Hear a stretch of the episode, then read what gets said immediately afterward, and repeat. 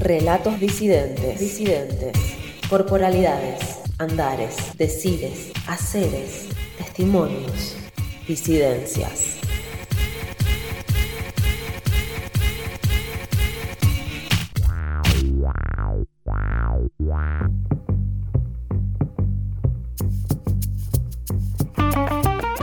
Hola, mi nombre es Natalia Gil, soy trabajadora de la Universidad Nacional de Salta. Me desempeño como docente, investigadora y extensionista. Estos últimos años me ha interesado más posicionarme en lo que se llama extensión. Esa idea de que la universidad debe con su saber iluminar los, los territorios extrauniversitarios, ¿no? Me parece un poco fea, más bien me parece que que se trata de, agrietar el espacio universitario con las voces de las luchas que provienen del presente, de los movimientos sociales, de los feminismos. En eso estamos, tratando de que por esas grietas se potencien esos saberes insurgentes. Me parece que incluso en la docencia esa posible capacidad transformadora de una universidad que da lugar a esos saberes disidentes, saberes disidentes tienen que estar presentes, ¿no? En este sentido, hace años venimos trabajando de manera colectiva y de manera muy traspasada por, por afectos, luchas, etc en la Cátedra de Género y Disidencias Loana Berkins. Loana Berkins. La Cátedra Abierta de Género y Disidencias Loana Berkins tuvo un montón de nacimientos. Un primer nacimiento fue allá por el 2012 cuando por primera vez escuché esa voz potente y hermosa y rasgada de Loana Berkins. Yo de volver a nacer elegiría ser travesti, me siento orgullosa, amo ser travesti, porque yo no siento vergüenza de ser travesti. Nunca, nunca me sentí eso, ay, acá no tengo que estar. Por favor, si alguien siente eso, que se vaya la persona que sienta. Yo no voy a hacer eso. Encontraba allí en, la cuerpa y la voz de Loana la encarnadura de un montón de cosas que se venían laburando de filosofía hace décadas y que para mí eran cruciales, no tan solo en términos académicos, sino en términos vitales. Y bueno, Loana fue esa, esa interrupción en la vida tan necesaria, ¿no? Después, el segundo nacimiento de la cátedra fue justamente la muerte de Loana en el 2016. Triste hoy, ¿no? Triste por la despedida de Loana. Se va una gran activista, como vos decías, enorme, no solo por la lucha de las personas trans, ¿no? Ella se identificaba como travesti, lo reivindicaba, pero transversalizó otras luchas, defendía eh, la despenalización del aborto, luchaba contra todas las violencias. Trabajábamos en AEDCA en lo que era el Coloquio Internacional de Arte Contemporáneo y se decidió hacerle un homenaje. Para mí allí lo importante era que sean las voces trabas las que, aparezcan y no las voces académicas sobre las trabas. Entonces armamos un panel invitando a, a, las referentes de las organizaciones sociales que por ese entonces conocía. Pasamos videos y actuaron los Caballeros de la Noche en la Plaza 9 de Julio. Bueno, este evento tuvo un impacto, una potencia que quedó muy marcado en quienes estábamos ahí y allí se pidió que hiciéramos, repitiéramos esa actividad en la sede de la universidad y bueno, y ahí comenzaron, se generó, se comenzó a mover, hicimos una serie de talleres de arte y no sé qué, se comenzó a sumar más gente, en esa primera actividad apareció Pía Ceballos. Soy una persona travesti trans afroindígena, travesti trans afroindígena. Cuando se abrió así como el debate público, ella levantó su voz traba y también fue como, wow, otro encuentro muy importante. Sin lugar a duda queremos habitar otro mundo, queremos habitar otro mundo, sin femicidio, travesticidio, transfemicidios. Entonces hoy estamos gritando estas opresiones desde los lugares donde nos toca trabajar, militar, activar y creo que un activista pone allí, se planta en esa visibilidad, con esa lucha ¿no? y con esa propia resistencia también a lo que significa el colonialismo. Venía insistiendo, hay que armar, hay que hacer una cátedra, están muy bien todas las cosas que venimos haciendo porque todo muy colaborativo con las organizaciones sociales trans travestis, con Mari Robles, con Victoria Liendro, con Pía, con muchas compañeras hemos ido también, estuvo trabajando Cassandra Sandoval.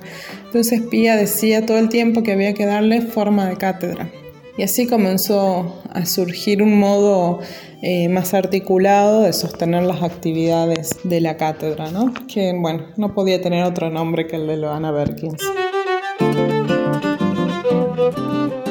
Y así comenzamos a habitar este espacio colectivo donde, bueno, es muy definitorio en lo que hacemos, lo que las organizaciones sociales trans travestis proponen.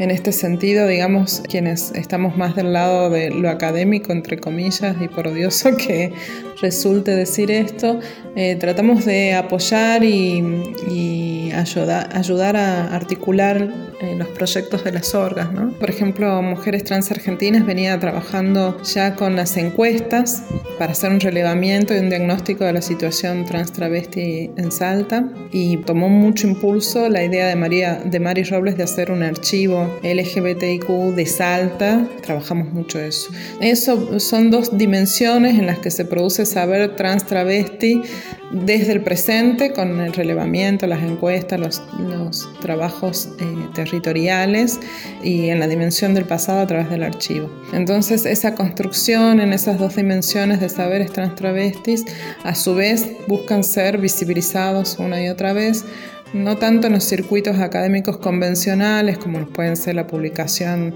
de trabajos o en revistas o, o las ponencias en las en las diferentes reuniones científicas, sino más bien ponerlos en circulación a través de las compañeras y darle una visibilización pública. Entonces organizamos eventos anuales y también eventos intermedios que, que dan cuenta de estos saberes en diferentes espacios. ¿no?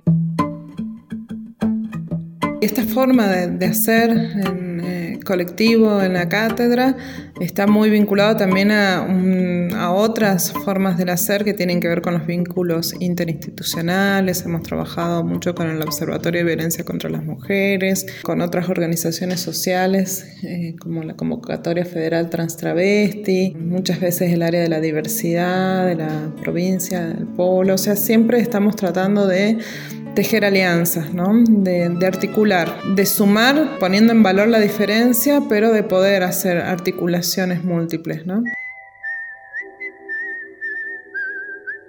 Y creo que, ¿qué es esto lo que ha tenido impacto? Lo que creo, no lo sé, no puedo tener la dimensión del impacto que tiene eh, el hacer de la cátedra en la universidad y en la sociedad, pero sí vemos que cada vez que hacemos un evento es una fiesta, ¿no? A pesar de, los datos tremendos y de, y de ese diagnóstico terrible, de ese transfemicidio social que atraviesa cada una de las actividades que hacemos, porque es el diagnóstico real de las compañeras trans travestis. Nada, vemos que es una fiesta, que hay entusiasmo, que hay una necesidad por no tan solo abrazar la, la causa de las compañeras y crear alianzas, sino también por estos espacios que, que entrecruzan modos del arte.